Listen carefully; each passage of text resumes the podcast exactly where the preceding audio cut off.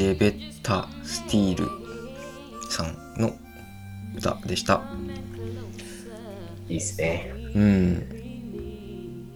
なんか、うんすすごいしっとりした歌ですけど、うん。しっとりした映画なんですか、バグダッドカフェって。うーん。終盤はそうでもないんですけど。うんまあ、で、この曲が随所に使えるんですよね。あ、随所なんですね。そうなんですよ。珍しい。普へ通サンタラって、うん。こうタイトル曲があって、うんもういろいろ変わはっていくんですい。うんうんけど、いきなりこれが流れて、うん。うん。劇中でも3回か4回流れるかな。へえ。うん。そういうバグダッドカフェ。まあ、うん。まあ、見たことない人はぜひ。うん、見たことない人はぜひ。最初僕、ああ、無理って思ったんですけど、うん。見ていくうちにこう、引き込まれる。へえ。なんかそんな不思議な映画不です。思議な映画。うん。なんかこう、こう見見た後になんかこうすごい、あの、なん、なんていうんですか。後味のうんいい映画とあんまり良くない映画ってあるんですか、うん後味的にはどうなんですかバグダッドカフいや、すごくいいェ。。すごくいい。うん。ああ、それはいいですね。こう、人種のこととかもうん。言わないけど言わせてたり。うーん。ああと、こう、ちょっと、ヨーロピアンがうん。アメリカのコーヒーをディスる感じがあるんですよ。はあ。あ、まあ、それが面白かっああ、なんかありますね。あの、た。うん。全然味が違うじゃん。うんうんうんうんうんまあまあ、その辺うん。のネタがはいはいはい挟まっへえ。あ、やっぱカフェ、カフェが舞台だからコーヒーの話も結構出てそうですね。へえ、うん面白そう。見てみます。バグダッドカフェ。ははい。そんなかん、そんなで。んアメリカが舞台ですか？そうです。でも、ドイツ人の監督。ああ、そうかそうか。うんああ、じゃあいいですね。この、えっ、と、これから、えー、バイオグラフィーのコーナイェーー。イ。イエーイ。はい。あの、今日のバイオグラフィーのコーナーはですね、えー、お武藤直美さんですお。あんまり武藤、ねはい、武藤、僕ら武藤っていう名字あんまり、あの、うんね、直美さん、直美さんばっかり言ってるから、武藤直美さんです。うん。えーアメリカに非常にゆかりの深い方でございます。はい。えー直美さんがやってることといえば、えーブルーハウスという、えー会社でアメリカ式の 2x4 のお家を、えーこの建材ごと輸入して、えーと建てるというお仕事をされてます。あとは、えーブルーマーケットっていう、うんえー手作りのものやあのいろんな飲食店を集めたマーケットも、多分2013年ぐらいからやってますね、うん。こういうなんちゃらマルシェなんちゃらマーケットっていうのが全然なかった時期から結構先駆け的にやってましたよね。うん。うん。そう。も自宅の分も行ったことがあります。そうそうそう。自宅も青いお家なんですけど、うん。そこを開放してうやられてて、僕らも2度目で出店させてもらってそれからのうんお付き合いですね77年ぐらいで今でもえっとエコブルーっていうあのイベントとかあとん311命の輪っていううん。イベントとか、まあ、両方ともその環境問題とかにうん。あのまあポジティブなメッセージとともに。ね、何かアクションを起こして、もっとみんなみんながより住みよい地球にしようぜみたいなノリで、あのやってるイベントで。僕もねあのし毎回出展させていただいてうん。今度3月の、うん。えー7日かな？日曜日ですね、うん。3月7日日曜日に大分市の若草公園であー「命の輪が」うん。はい、あの開催されますのであのそれもぜひ皆さんいらしてください。はい、というわけで、えー、直美さんのバイオグラフィーを早速聞いてみましょう。はい。はい、えーまず直美さんは、えー今回、えー前編後編今週と来週の2回に分けて放送しますで今日は前編をのパート1パート2それぞれ10分15分ぐらいのインタビュー音声になります最初は、まあ、生まれた時から学生時代みたいな話ですねでは直美さんのえーインタビュー前編パート1をお聞きくださいお願いします。お願いします。直美さんのはい。自己紹介をお願いします。はい。えーっと、武藤直美です。何歳かな ?53 かな、もうすぐ。んえーっと、娘が、アリア、うん12歳になったばかり。うんえーと、リンダ、推定9歳が一緒に住んでいます。うん。えー リンダ、ワンちゃんだよね。あ、そうそうそう、ごめんね。誰？って思うよね。そうだアリア、リンダ、うん、子供？みたいな。あちなみにパパ、ジェイミーは、うんあの、一緒に仕事をずっとしてるんで、うんあの、うちにも来たり、うん。アリアとも遊んだりっていう感じの、なんか、和やかなうんうん感じです。うん。はい。あとは、なんか趣味とか、趣味ね趣味ね自然の中に行きたいなうん趣味っていうよりもねなんかやっぱ足りなくなってくるから内意識しないと、なんかね散歩とかはまあ犬と絶対行かないといけないから、うん。歩いたりはしててもやっぱあの山とかにこうリンダを放ってブラブラってうん。歩いたりとか、海バシャバシャって行ったりっていうのがちょっとまた近頃ないなっていう感じは。うん。海近いしね。そうなの行こうと思えばね、なんだけどなかなかそれがね意識していかないと。やっぱ自然は大事だからね、えーなんかあの日によって違うと思うけど、うん。一日の流れか一週間の今のなんか流れとか時間タイムスケジュールみたいのがあったら、ああ今ですか、うん、えっ、と仕事のある日オフの日そうだねとかでもいいけど、うん、えっ、とね平日はほぼ仕事なんだけど、うん。水曜日はもう自分のメンテの日で、ありがとういやとんでも。な いだからこうやってキーちゃんと話すのもね、うん。メンテの一つなんだけど今日はね ヨガやってきて整体行ってきて、えー。今ここにいるっていう、もう本当に自分のためのうん時間でもう他のは入れないなるべく入れないっていう感じ。水曜お休みなんだうね、あと,、えっと好きな曲を3曲聴いてて そうだよね。うん、多そうだよね。分合間で流すかうんうんなって思うんだけど、ぜひぜひ。うん、えーっと私のねもうあの青春のテーマソングは「うん。パープルレイン」by プリンスそっか。プリンスが好きなんだ、ね、プリンスも本当10代の頃から大好きうんで、まあでも私のあの本当に青春の時期ってすっごい大事な、もう要所要所で出てきて、うん。もうものすごい聞くとこうキュンとなるぐらい、いい思い出がたくさん詰まっているうん。大好きなプリンスへの曲です。はい。パープルレイン、はい。うんまだ言わんといけん？あとは？いやあの一曲でもいいし。あ、うん、あるある。ううんんとね、Lose Yourself to Dance by Daft Punk。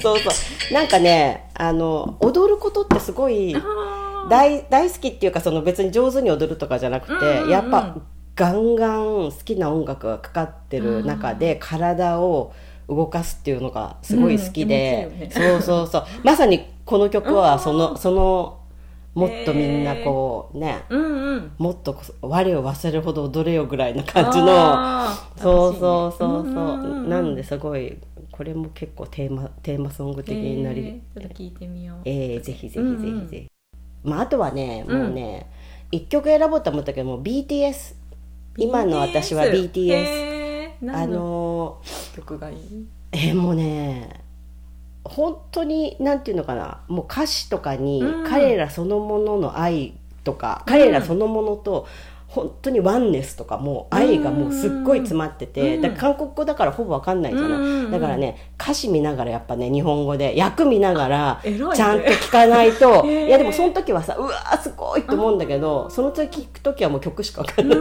ていうのの繰り返しでいやでも BTS が最高に元気が出る。ダイナマイトしか知らない。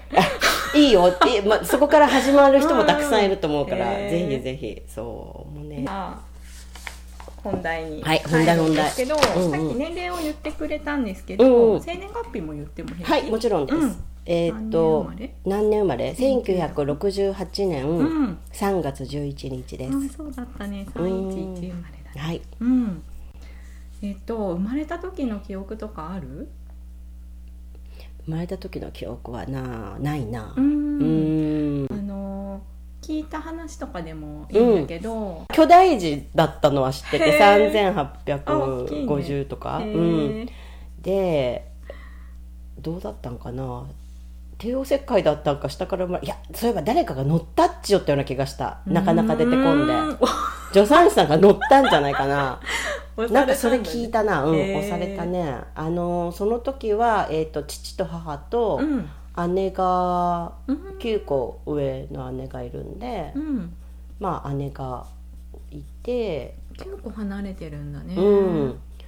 姉が私の名前つけたって聞いたけへえど、うん。あ一番最初の記憶は、うん。庭の御座の上で、うん。あ輪ゴムだって思あちゃったちゃった。あのイカくんだって思って食べた輪ゴムだった。苦いっていうの、何歳ぐらい からん。なんかコロンコロンしてたな。まだ歩いてないわぐらいの。覚えてるんだね、うん、あそうそうそう。あそれ写真見て思い出した。あのこうやって食べてるのを見てあおこの記憶はあるなと思って。のあるよね。思い出すよね。うん。そうそう。他は、うん、3歳の時に、うん。父があの英語の先生だったんだけどあの留学してた時に、うん。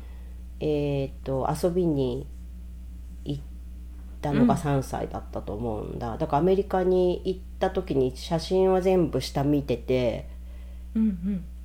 顔写りたくなくて。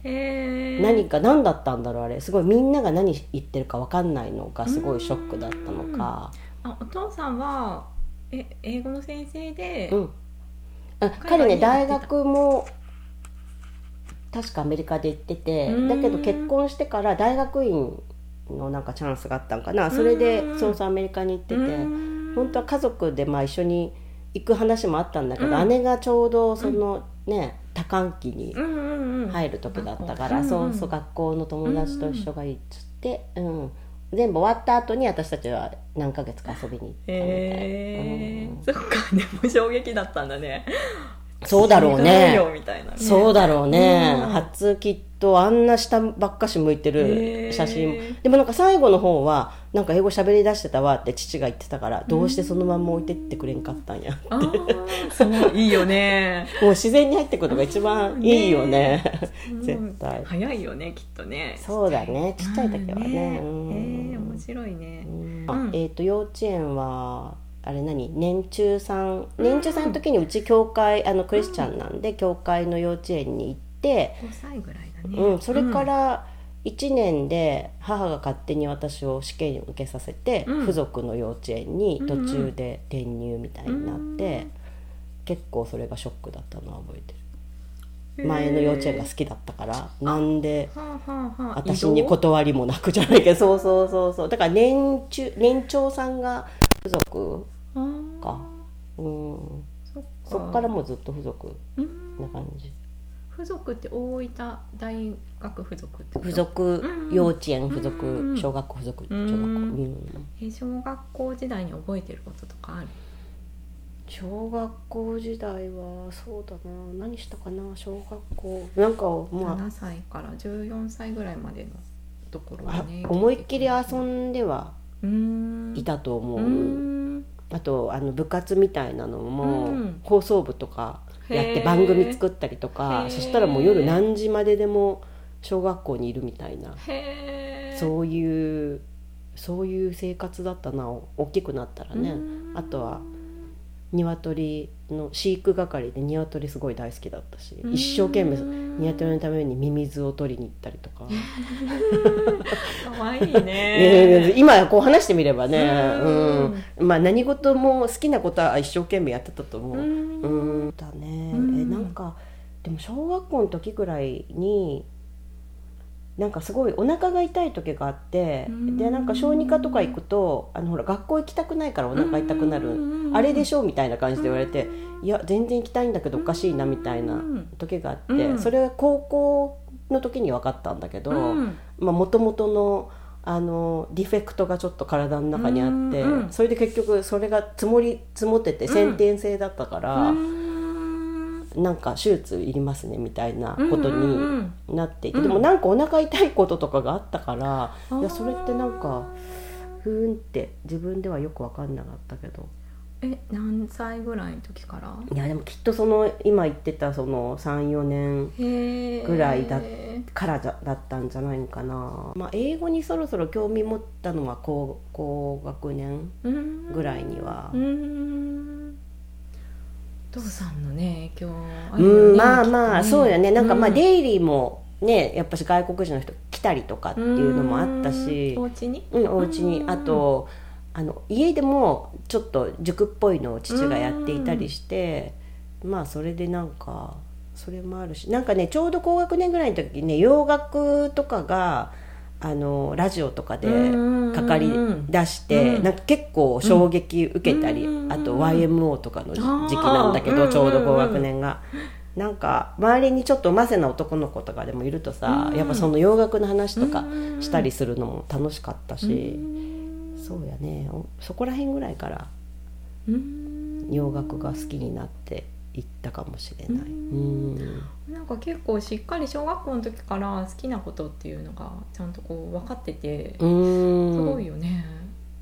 そうよ、うん自分でね。ううん。んそうかな、んうん、そうそうかもしれないね、うん。まあでもだから何に将来なりたいとかいうのはもう全然ぼーっとしているんだけど、うんうん。なんかでもその時集中してうん。すごいなんかこうね好きなことに没頭できるって、うん。このぐらいの時時代にさすごい必要だよねそうなんだね。うん。んまあでもそうやって将来の影響もねきっとそこから始まるんやったら、ううんちのお嬢とかもあんなスマホみたいなの見てなくて。で あー時代も ついね。つい思った。いやダンスとかもしてるけど、うん。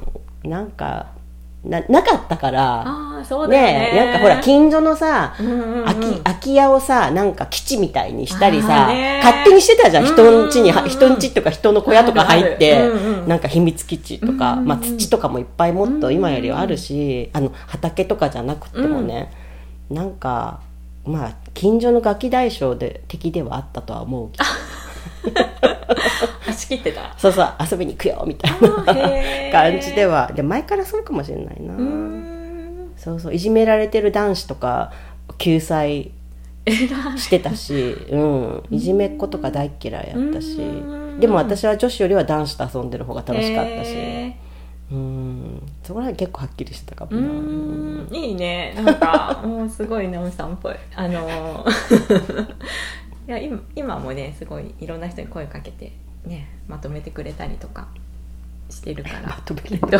そこのセンスはもう磨かれて まあもうね小学校時代に戻った感じっていうのが私なんかいろいろあった後にこうちょっとあなんか自分やっと自分らしくなってきたなと思ったらなんか小学校に戻ってるだけみたいな気がすごいしたの自分的にはね。きっとそこからほらだんだんさなんか人の目が気になったりとかね。そうだね、うんまだ小学校の時はなかったなきっとそれはね。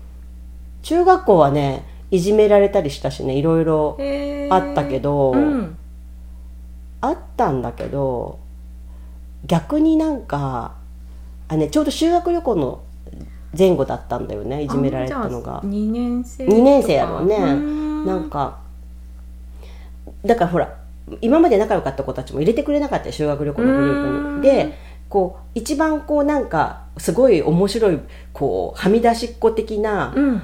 とかすごい地味的な人とかうんうんうんのグループは入れてくれて、うんでもその人たちがめっ地ちゃ地味っていうか。すごい個性的な子たちが多かったんうんよすごくね。不思議な人たちやなっていう思う人たちが多かったんだけど、まあ、その子たちが実はすげえいい人たちなんやっていうのがやっぱしそうやって話したりすると分かって、うんあそれを知るためのね経験なんやろうなってね、うん。後になっては思ったわ、うん。まあ、別にいじめられたからして学校行きたくないはなかったし。えー。うん。え2年生？生3年生？2年生やねきっと2年生の間に終わったんじゃないかなわかんない3けど。歳ぐらいだね。ううん。んきっかけとか覚えてなんか一人の子が気に入らなかったらねねね。みんななんかうん。こう同調するっていう、うんうんだからそういうの全然私あの嫌いだわ。そうよね。全然屈しないわみたいなね。えー、でもなんか強いね芯があってなんかほらダメなんやないかみたいなさ自分はみたいな風にならずにうん、きっと自分がそれまで偉そうすぎたんだろうなってすごい。私昔からやっぱしねうん。なんか偉そうなんだよ。あいやいや本当に本当に。なんか誰にでもこうさ指図するし ちょっとそれやってるみたいな感じで。いやだいんだよねいやでもね、年関係ないんだわ私。よく考えたらちきっとちっちゃい時からずっとボッシーなやつ、なんかそこがいいしさ人がねなんかその個性ってあるもんね。そうだね、うん。まあなんか本当そそういうやつだったんだ。そっかそっか。でもそういうのでちょっと辛い？体験もあるうんうんうん、まあ、きっとその時はね、うん。辛かったんじゃないかなとは思う、うん、けど。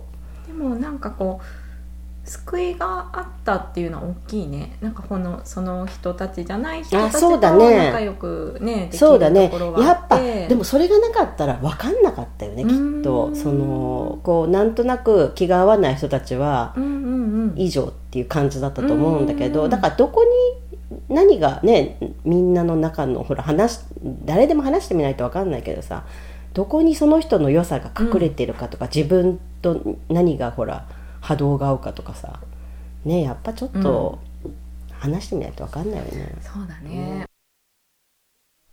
はい、直美さんのバイオグラフィー、パえー前編のパート1聞いてもらいました。直美さん、うんこんな人で若いす。初めて年齢を知りました。ねちょっと50、うんもうすぐ3って言ってましたね。若いですよね。うん、そうそうそう。ああ、直美さん、パワフルですもんね。パワフルですね。ほんと、パワフルで明るくて。うん、なんか、直美さん見ると、あの、パワーパフガールズってあるじゃないですか。アニメの。あれを思い出すんですよあります。うん。うん。そう、なんかあんな感じで。いつもこう見たことはないですけど。あ、ないですか。あいつもなんか元気でアメリカンで。こううんまあまあ。いいなと思って。ああんたたち、あんたたちイベントやるから出なさいよ。なうん 出なさいよ、みたいな。あんたたち、みたいな。そういう感じで、ね、ガキ大将的に今もみんなをこう引っ張って、うんえーまとめて、すごい。そうですね。うんねリーダーシップね。ん。本当明るいですよね。いじめら、うんいじめ、ね、いじめられても、う。うんん。私そういうの嫌いだわって。全然屈しない。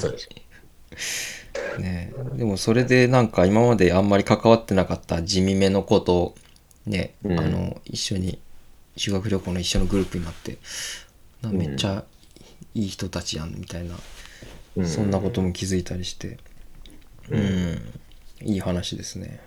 ですね。うん。うん。まあでも、三つ子の魂100万だなと思いました。ああちっちゃい時から直美さんは直美さんだったんだみたいな。っていうのは、うん、変わんないんだな。うん。うんうんうんそう。でもやっぱこうこの後話聞いてるとやっぱこういろいろいろいろやっぱりね、あのいろんあり。そうそうそう。なあの、うん、いろいろあって。でなんかようやく小学生の頃みたいな本来の私に戻れたみたいな。ねさことさっきもおっしゃってましたけど。うん、うん、そうそう。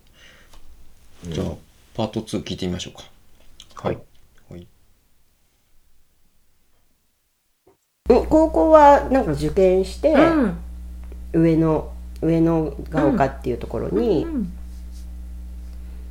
そうだからまあうちは家族がみんな上野に行ったからっていう理由だけで、うんうんうんうん。なぜりなぜ行ったかあとかいう。そっかそっか。自分でぜここがいいここがいいはない。全然なかった。もう自然にもう上野なんだろうっていう感じで、まあね落ちなかったからよかったけどね、うん、や落ちなった。ねえらいえらい。勉強したんだよきっと。うんきっとね。ね その時はできたのかも、うん。えらい。よかった。高校からじゃあ結構環境が変わるよね、うん。そのまでずっと一緒にね過ごしてきた人から。だうん、まあまあでも付属の人たちもうん。クラスに何人かはいるような感じだったけど、まあ最初は本当何語喋ってるんやろうっていうぐらい いろんな大分でもいろんな、へー。あのところから人が来てるもんね、ある意味刺激的だよね。そっか。大分弁が、うん。ほらねすごいディープな大分弁がいきなり聞こえてくると、そうだね、結構わかんなかったですそう へーまあ本当いろんな種類の人たちがいたからそういう意味ではね、うん。うん、やっぱ結構観察はしてたかも。あなんかあんな不良な、不良みたいに見えるけど実は優しいんだとか、うんうんうんうん。なんかそういう感じでね、へうん。ーあれかな。音楽はね、うん。そうだね。2年ぐらいから付き合いだしたうん。彼彼がパ、うん。あのプリンスは教えてくれて。うん。でもそれまでもやっぱしあの昔あった「ベストヒット USA」っていうテレビ番組でしっかりアメリカのチャートは聞きながらどれが自分が好きかなみたいな。ううん。まあメジャーな方ですけど、うん。そうやな。高校高校はねあでもすでに私なんか何回か入院しててうん。でもバレエバレー部バレエは好きだったけど、うん。自分がやるよりはもっと私男子の方がやっぱスピードがあるから好きで、あーうん。で男子バレー部のマネージャーをしている、うんうん。え高校の時に？高校の時、うんうん。えでも2年の時ちょっともう体悪くなって入院したので、もうその時を機に辞めたんだけれども、そう2年。2年生で入院、うん。17歳ぐらいか。そうだね、うん3ヶ月ぐらいえ入院したあそのもともとのうんそのあのもともとの治してまあちょっと他のところもう影響がすごい腎臓とかにいってたんで、うん。やっぱお腹ずっと痛いのはそれだったのかもっていう話がその時にね なんかえっていう感じだったけどね、へー。うん。まあだけど勉強やっぱしきっともともと好きじゃないから、うん。その3ヶ月間一個も勉強しなかったんよね。いいよねそこまで。なんかすごい朝からあの由布山とかが見える高崎山かわかんないけど、うん。医大のね病あの病院のお風呂とか入って最高みたいな。気持ちいいみたいな。みんな今頃勉強してたろうなみたいな感じで。軽い。明るいよね。でもお風呂は相当気持ちよかったのすごい覚えてて、え入あの入院する前は結構辛かったのかな。いやなんかきっと痛い時は痛くって、うん。中学校の時も2回ぐらいきっとそれはそでもその時は盲腸となんかわかんない、なんか胃胃腸炎じゃないけど膵炎かなんかっつって、お腹が全全部痛いっていうのでうん入院はしてたけど、うん。きっと何かやっぱあすごい痛くなった時があったんよね。うん。で調べたらそう。そうそうそうそううそうそうそうだったそうだった。じゃあ手術を2回ぐらいしてる手術そうだねもうに、うん。そう2回だね。うん。2回うんえ入院生活が3ヶ月あった？うん3ヶ月、へー結構長いよね。長かったね。もうそれでとっても戻れなくなったっていうかあの受験べ 受験戦争の中に。うん。何してた入院中とか？長いよね3ヶ月。えあのー友達に命令してこの雑誌買ってこいとか、やる。そっか。充実だね。そうやな。うん。なんか別に本とかばっかし読んでたかも。あそうだよね。やることね限られるもんね。そうだ病院だからやっぱ怖い。私推理小説とか大好きだったからうん。すっごい怖いのとか読んで病院病院の。えー、超怖そう。笑える今は読み切らんかもしれんけど、うん。肝が座ってるよね。偉いよ。すごいすごい。えー、そっか。でも復帰してじゃあ受験もして、うんうん。大学生？大学生、うん。えま県内？東京に。あそうなんこっからだ東京。えー、どうだった？初めての一人暮らしも初めてだし県外もねそうだね。うん。そこはあんまり抵抗は一つもなくて、なんかもう行くんだったら東京かなっていう感じだったんだけど、えで文学部？えーっ、とね人文学部、心理教育学科、うん。心理学選手っていう長い。うんうん。1年の時にでも遊びすぎて、うん2年からすっごい真面目、教職取って真面目に勉あ強しあ教職取ったんだ。た、うん、小学校の、んん。そうそう、教職は取れたけど。うん。うん。うん。へえ学生時代はどうだった？4年間。うん。うん。本当によくあ20よくも遊んだし、うんでもよく勉強勉強っていうかもう月から土までずっと勉強してたかも。偉いね。えだから遊んだからつければ。えでも1年だけでしょ。あそうそうそうそうそうそうそう。うん。そうだね。ん。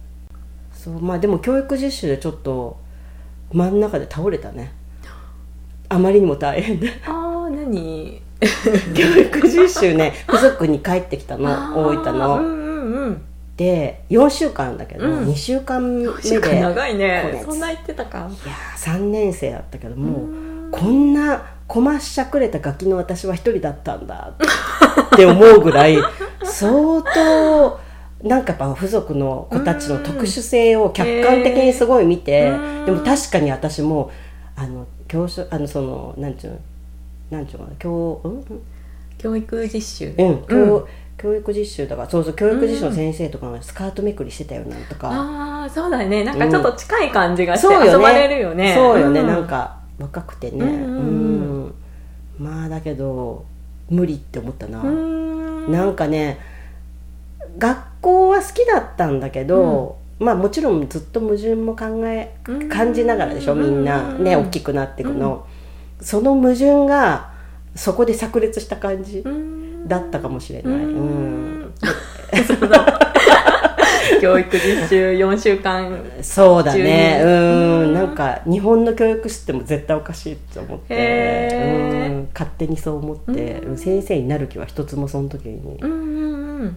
飛んだ感じだうん。ちょっと戻るんだけど、はいはい。18.7ヶ月の時にムーンノードっていうのにあの出会うんだけど生まれた時の月の位置に18.7ヶ月かけて同じ位置に月が戻ってくるっていうタイミングでなんか自分の運命的な出来事とかなんかこうちょっと考えさせられるようなものに出会ってたりとかなんかふあんまりこう些細な出来事に思えるけど、うん。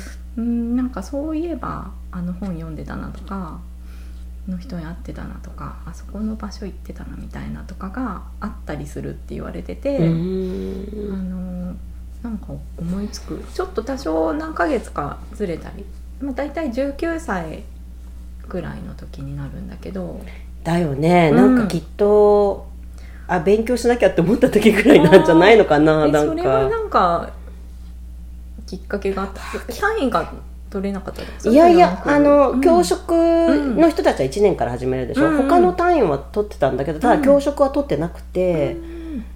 でもあなんかそうそうだかららなかった3年で取ったから本当にぎっちりいかないといけなかったんだけど、あなんでそう思ったんだろうね。う、ん。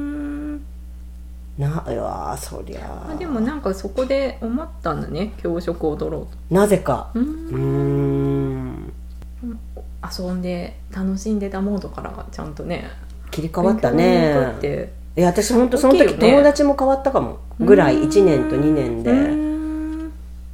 きっとその友達たちといるとまた遊んだから。なんか。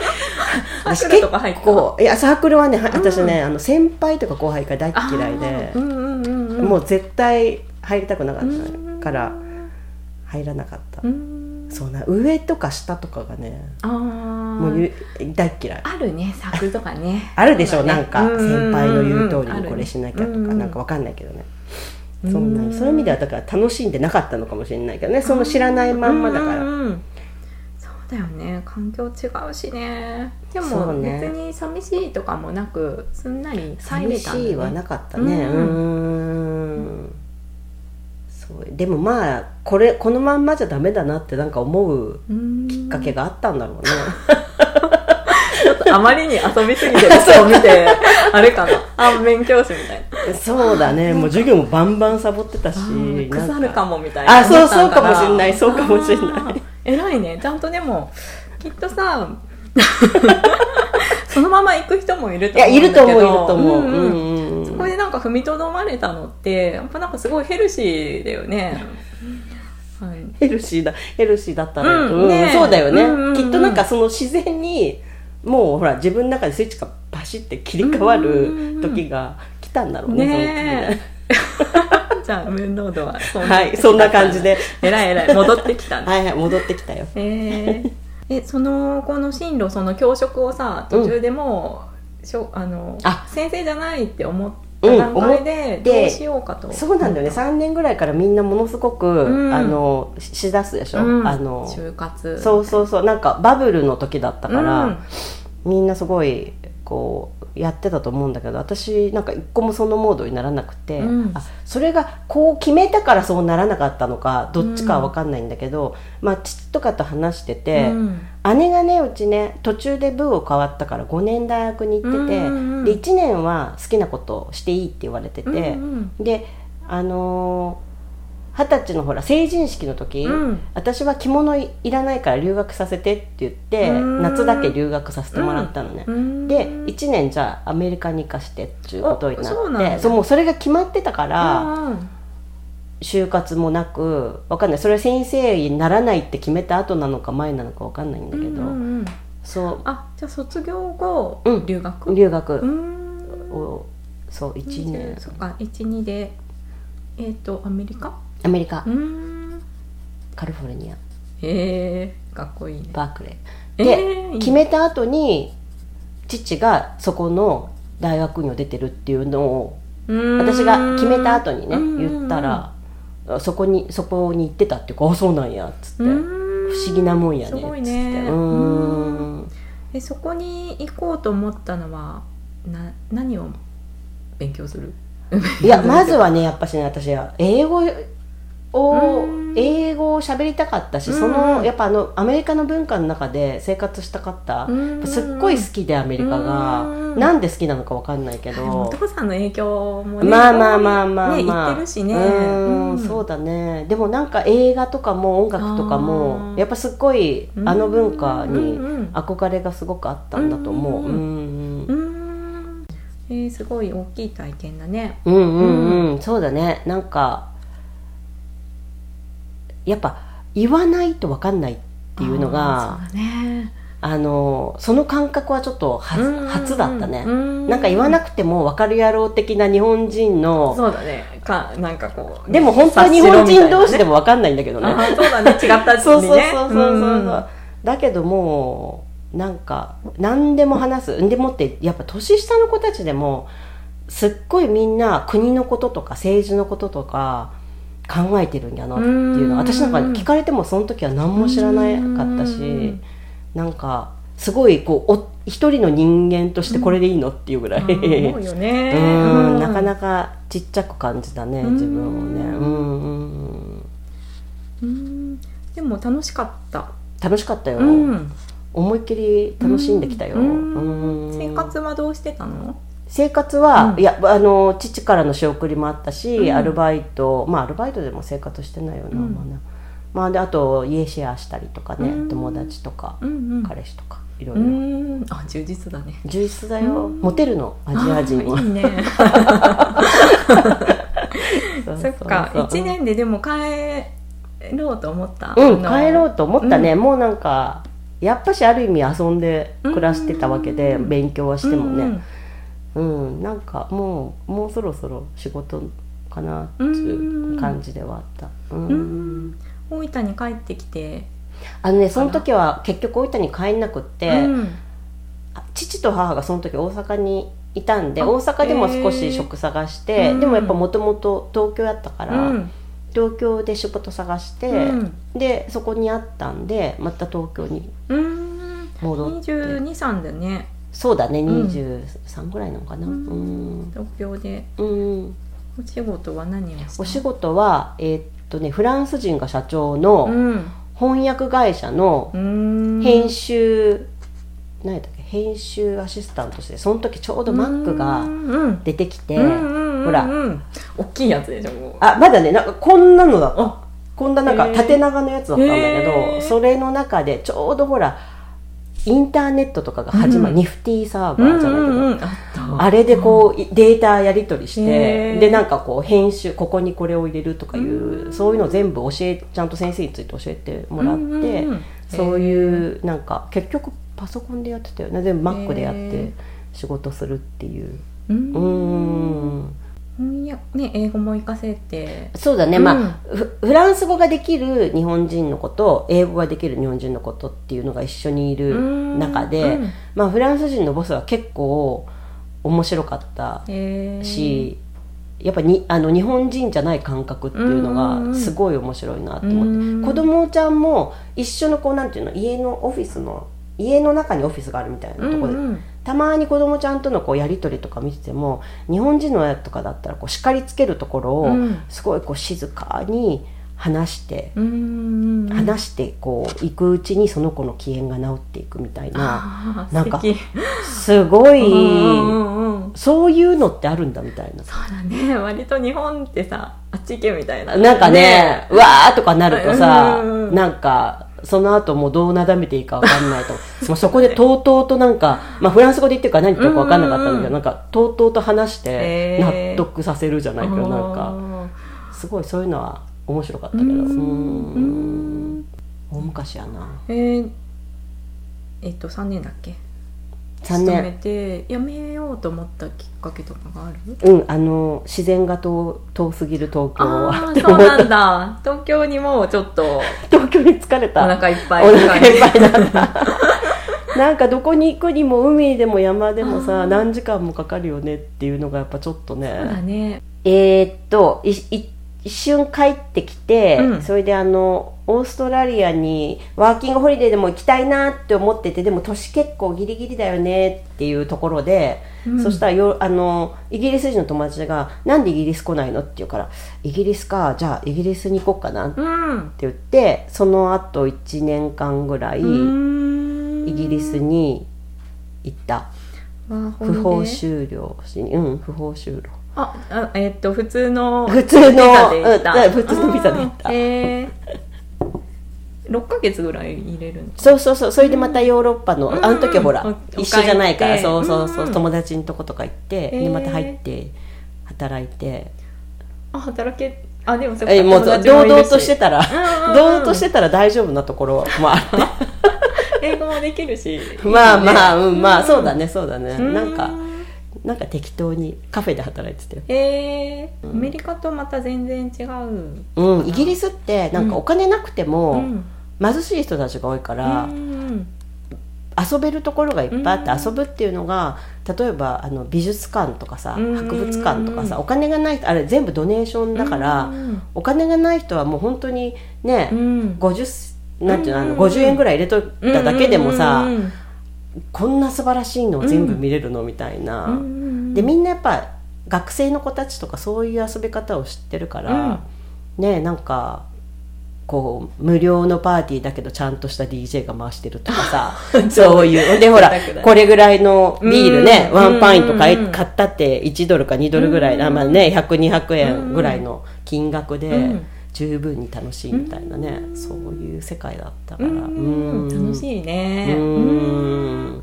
1年終えて終えてっていうか帰ろうかなって思った。1年終えて今度こそ、うん。私は自分のキャリアをうん築こうと思って、うんうん。で大分に帰って、まあ、海外に行けるような仕事とかないかなって探してたら、うん。その時に出てきた輸入住宅のうん。ちょうどあの震災の後でね阪神大震災の後で、すごくアメリカのその2倍の建物とかがこう見直されてきた時で、うん。その時にちょうど大分にそういう会社ができて。うん。その輸入輸入住宅の会社。うん。でシアトル勤務もあるみたいな感じで。うん。でそれに飛びついた。うん。えそれを帰ってきてから帰ってきてから探した。ううんんうん。そっか。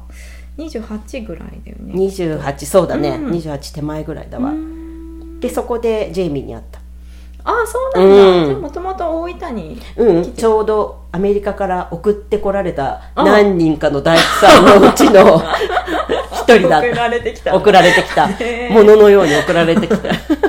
そっかじゃあもう日本も知りませんみたいな。あそうそうそうそう。あの普通そこら辺なんかおじさんのそのほらうん。うん大工さんたちのうん。一時の中で、あのみんなほらアメリカ人っつうとさ「ハロー!」って感じでしょ、うんうんうん。そこでなんか一人無口で斜め下見てるみたいな。すっげえ愛想がない、へー。そうそう男の子がいたのが、うんうん。それが印象的なんですね。そうそうそう。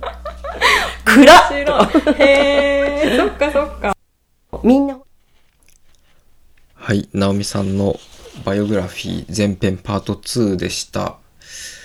いやー、なかなか目まぐるしいですね。いろんなところに留学したり、うん。ね、引っ越し、引っ越したり、うん。うん、全然知らなかったですね、これは。この時代の話。そうですね。うん。おお父さんがそもそも英語の先生で、うんその、カリフォルニア、バークレーに、ああの、の大学院を出てたっていう。うん。で、直美さんもそこに、あの、予期せず留学うん。した。う。うんん。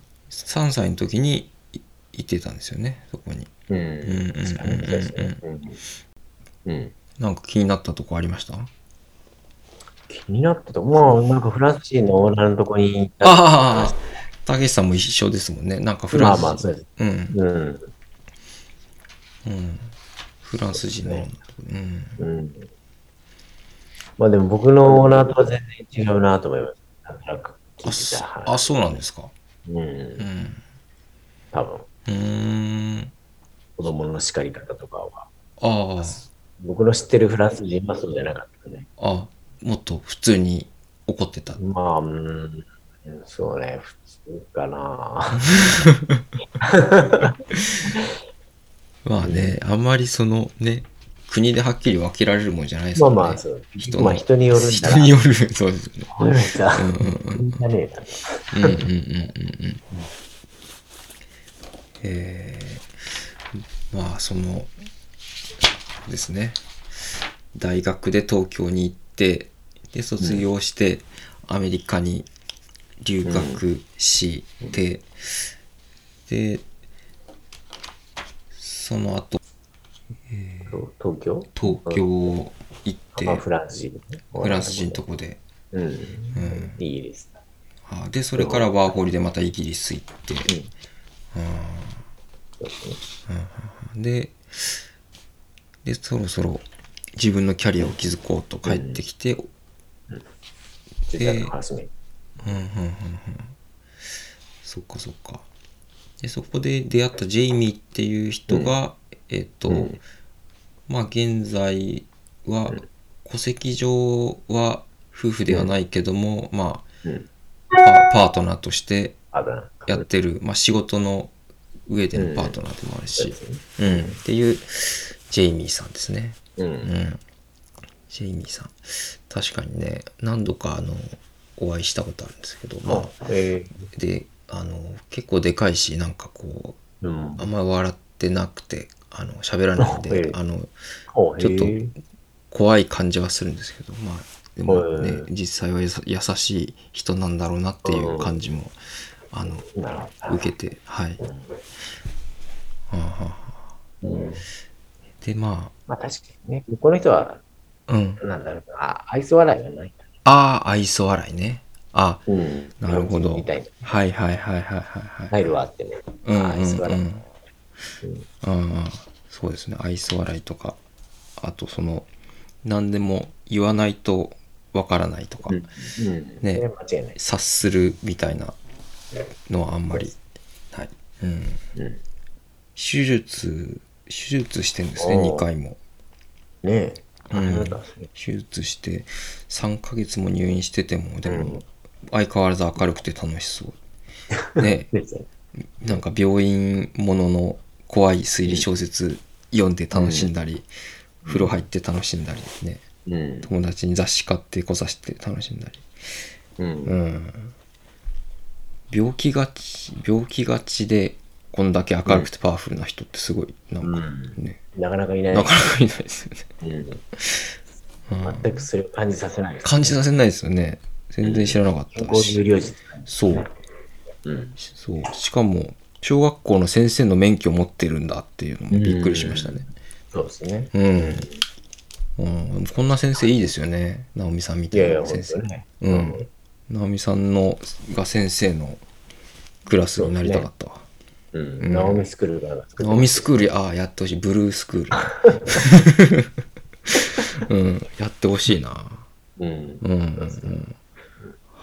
あの、まあ、運運命、運命の人というか、まあ、パートナーになっていくジェイミーさんとうん。出会ったっていうところで前編終わりましたけども、また後編はここから、まあ、20代後半から現在に至るまでうん。の話後半伺っていきます。はい。ということで、はい。えー今日はあれですね、最初にコーナーの説明とか一切せずに始めてしまいまして、失礼しました。あの、このコーナーは、えっ、と、まあ、気になるあの人に、の人生を生まれてから、で、現在、そしてまあ未来の展望まで、結構なロングインタビューで伺っていこうというコーナーでございます。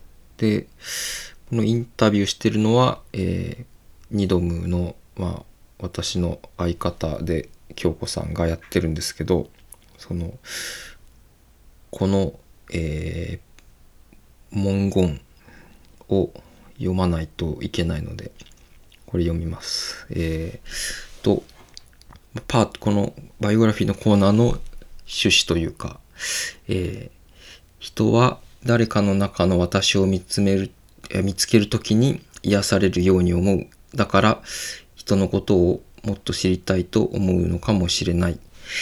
え誰かのことを知りたいと思うとき、その人の全体を見る必要がある。どうしどうしてそこへ至ったか、今なぜそうしてるのか、これからどうしたいのか、語りに耳を澄ませよう。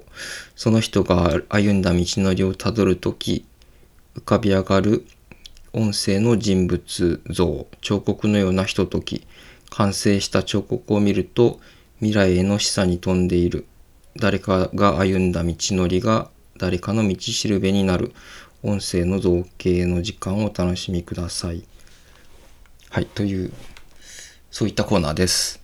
うんはい。で、途中途中に、あの、ムーンノードやらサターンリターンやらいう用語が挟まれたりしますけども、これは、えルドルフ・シュタイナー、シュタイナー教育のシュタイナーさんが、あの、の、あの、人の、まあ、人生のバイオグラフィーの見方みたいな、えー一つの見方がありまして、それを参考に、えっと、今出てきたのが、18歳と7ヶ月、えーっと、インタビューの中で18.7ヶ月って言ってましたけど、18歳と7ヶ月、まあ19歳ぐらいの時ですね。それのまあ前後1年ぐらいも含む、そのぐらいの期間に、えっと、1回目のムーンノード、自分が生まれた、えー日と、えー同じ位置に月が来るっていう、そういう時期がありまして、でそういう時に何かこう、未来あ自分がこれからこうしていこうみたいな気づきがふとなんか出来事だったりひらめきだったりなんか誰かからの一言だったりであったりすると直美さんの場合はなんかあ勉強しなきゃっていうモードになってなんかそれから付き合う友達も変わったかもしれないとか言ってましたけどうん。うん、そうそう。まあそういうことがあったかもしれない。み皆さんはどうでしょうか？ちょっと思い出してみると面白いかもしれません。はい。はい。というわけで、バイオグラフィーのコーナーでした。また来週もお楽しみに。はい。えっ、と、パープルレイン、プリンス、聴いていただいてます。ナオミさんの青春のテーマソング、聴いていただいてます。えっと、なんか今日はちょっと盛りだくさんで、そう、ちょっとコーナー説明やらなんやら僕飛んでしまって失礼いたしました。えっと、えー来週からは、えー自己紹介やコーナー説明、メニュー紹介なども、えー忘れずやっていきたいと思います。きはい。まあ、はい。楽しく聞きやすい番組を目指して、えー末永く続けていきたいなと思ってますんでよろしくお願いします。はい。はい。えー、たけしさんは何か言い残したことはないですか？いや、まあ、ないっちゃないですけど。ないじゃないです か今週中に言っとけばよかったみたい受ければよかったこと。な、うーん。ないです。うん、ないですねなるほどそうなん番か組的に NG がありああそうですかはい。すいませんうん、なるほど。そうそう。たけしさんにね、この間自転車の相談をして、自転車、ああ。自転車乗りたいんですよね。うん自転車。あったっすか？いやー、なかなかこう、む難しいですね。なんか、いろいろある。いろいろあって、う値段にしても種類にしても、形、色。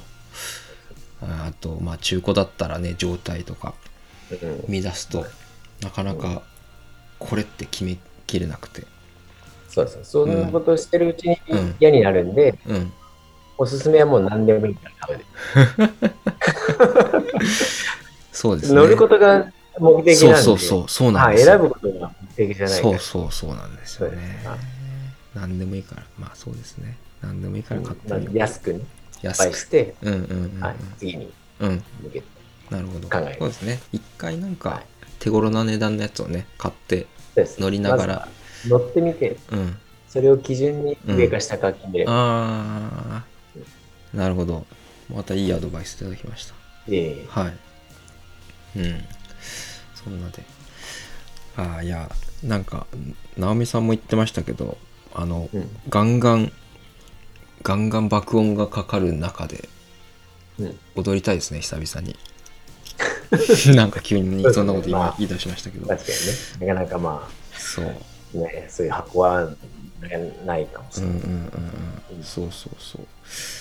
なんかね、あの、あ、そうだ、今日、あの、夕方に、あの、ん鶴田さん、別府のホテルニュー鶴田の鶴田さんと話しててあのうん、日田の、日田の、なん、あの、アルファベット4文字の、あの、クラブというか、えー？そういうライブスペースがすごいっていう話聞いて、そこが、えそうなんかたまにその感染症対策とかしながら今でもイベントをちょこたまにやってるらしいんですよね。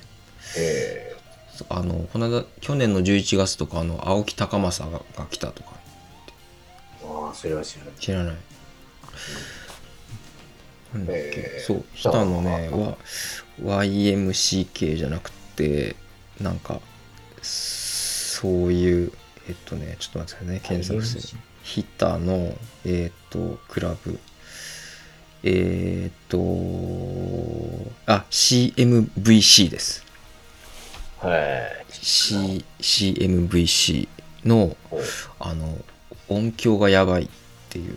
えうん。ー、音響や音響がやばい、ね。うん、なんか、う。んその程よい広さの中心に DJ ブースがあって。でどどのそのフロア内どの場所にいてもあの、めずっと音がいいっていうなんか。なるほど。うん。大体前にある。そうそうそうそうなんか音響のこだわり方とかその醤油屋さん日田醤油っていう醤油屋さんうん。の、まあ代表の方があの作った場所らしくてその人も音楽へマニアで、でまあ割とこう儲かってる会社だからその全てをその、おそこにつぎ込んだみたいなめちゃくちゃすごい音響が入ってるみたいで。えちょっとそこ行きたいな。今度なんかイベントある時ー行きたい。リベルテも行ってみたい。うん。ん？うん。あリベルってね映画館。うん。日田うん日田何気に遠いですからね。まあそうそう。う。二ん。ちょっと。人で行きますか？チャリで？ああ。チャリでチャリでかチャリで行きますか？行けますか、日田まで。ああ、どんくらい ?50 キロ ?60 キロぐらい？うん。あ100キロぐらいある。100キロぐらいあるんじゃないですか。うん。ききつ。まあまあまあまあ行けます。よ。うーんじゃあ。水だけう遂ん、げ抜ければ、うん。まあすぐ。うん、そうか。じゃあちょっとそれそれ目標に。はい。はい。目標にします。頑張ります。はい頑張ります。そんなわけではい。皆さんまた来週。今週も長い間お付き合いありがとうございましたありがとうございます。はい。よえっ、と洋蔵さんも安倍さんも、えー小島雅子さんも直美さんもどうも、えー聞いてくださった皆さんもありがとうございました。いました。はい。また来週。バイバーイ